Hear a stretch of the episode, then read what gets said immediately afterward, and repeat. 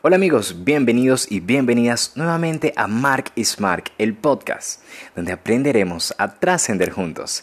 Esta semana en la serie Estilo de Vida traigo la tendencia minimalista, donde menos es más. Pero ¿qué propuesta nos trae el minimalismo y cómo ponerlo en práctica puede mejorar nuestra vida? Estas son algunas de las preguntas que responderé esta semana. Quien te saluda, Mark Anthony. Y sin más nada que decir, empecemos.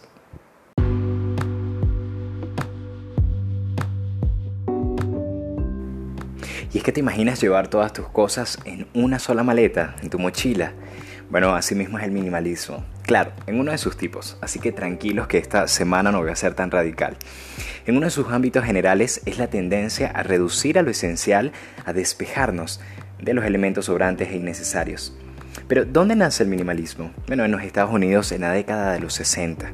Y podemos comprender su significado al español cuando entendemos que minimismo significa eh, o minimalismo significa minimismo o mínimo. En primera instancia se utilizó para referirse a objetos con alto contenido intelectual, pero de baja manufactura. Así que empezó como un algo a nivel estético, pero pasó a algo más, un estilo de vida. De hecho, ha llegado a cambiar la forma como vemos las cosas cotidianas, como nuestra vestimenta, nuestros bienes materiales, el dinero e incluso la comida. Busca que vivamos solo con lo necesariamente esencial, cuidando incluso nuestro bolsillo. Así que vale la pena tener presente esta tendencia. Pero, ¿qué podemos más sacarle provecho al minimalismo?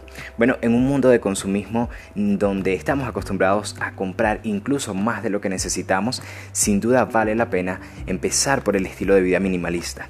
Y es que demuestra un botón, fíjense las cifras a nivel global, hasta 12 millones de toneladas de plástico llegan a los océanos, incluso se ha observado a más de 1.300 especies marinas afectadas. Se prevé que el consumo de carne mundial para el 2050 aumente a un 75%, siendo algo insostenible para nuestro planeta.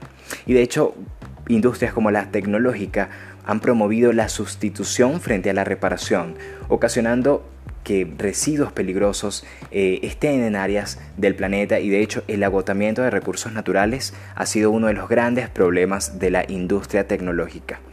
Por eso vale la pena empezar por el estilo de vida minimalista. Pero, ¿cuáles son algunos de los hábitos y cuáles son algunos de los beneficios que nos puede dejar el, minimalista, el minimalismo?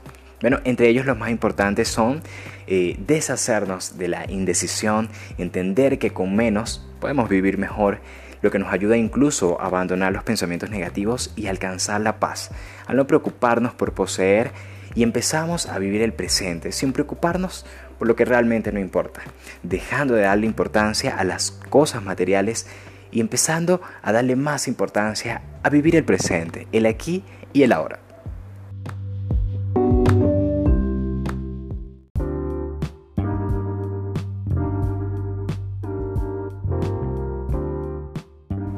Pero la gran pregunta es, ¿cómo empiezo un estilo de vida minimalista? Bueno, primero tienes que definir qué estilos es el que quieres empezar a implementar en tu vida y conocer cada una de sus características. Te voy a nombrar seis de las más relevantes eh, y entre ellas pues puedes elegir cuál es el que eh, se adapta más a ti. Primero está el minimalista estético. Este se trata de la óptica de la estética minimalista. No necesariamente poseen menos, pero ciertamente van a exhibir mucho menos. Por eso los espacios se caracterizan por ser un espacio tranquilo, relajado, en blanco. Y de esta forma dan una estética perfecta. El minimalista esencial. Este minimalista está orientado a descubrir con precisión cuánto puede vivir sin sus cosas materiales. De hecho, están obsesionados con usar menos, tener menos y reducir sus pertenencias a lo necesariamente básico. Está también el minimalista eh, los eh, experienciales, que su sello distintivo como bien lo dice su palabra, es la experiencia. De hecho, están más enfocados en la búsqueda de nuevas cosas, de nuevas aventuras, que es universalmente más importante que la búsqueda de las cosas materiales. Por eso no nos extraña ver a estos minimalistas con una mochila y solamente teniendo todas sus cosas y sus pertenencias en una bolsa, preparados para cualquier aventura. También está el minimalista sostenible, que ellos quieren de hecho descubrir cuál son las cosas que van a reducir más su consumo y no van a ser tan dañinas para el medio ambiente. Por eso están familiarizados con siempre dar prioridad a no desperdiciar, a vivir la vida y cuidar nuestro ambiente de la mejor forma posible. También está el minimalista ahorrativo que como bien lo dice su palabra, siempre están enfocados en ahorrar. Por eso siempre están buscando en tiendas de segunda mano, eh, siempre reciclando para de esta forma gastar menos. Y por último está el minimalista consciente como bien lo dice también su expresión, eh, siendo consciente de mm, la moderación, de ser sensibles tanto en su economía, en la ecología y en estética en particular. Por eso este minimalista siempre obtiene alegría e iluminación espiritual cobrando o librándose de esas cosas extras que no sirven para nada.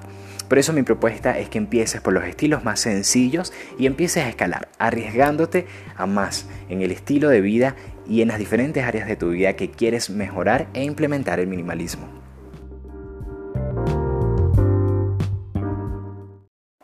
Para mí un placer compartir nuevamente este espacio con ustedes. Y para terminar me gustaría dejarle este pensamiento de Joe Chad Baker, donde él dice, el primer paso para crear la vida que deseas es deshacerte de todo lo que no necesitas. Recuerden seguirme en mi Instagram como soy Mark Anthony. Me gustaría que esta comunidad siga creciendo. Por eso pueden ayudarme compartiendo con tus amigos, con tus conocidos este podcast. Nos vemos en el próximo episodio y chao chao.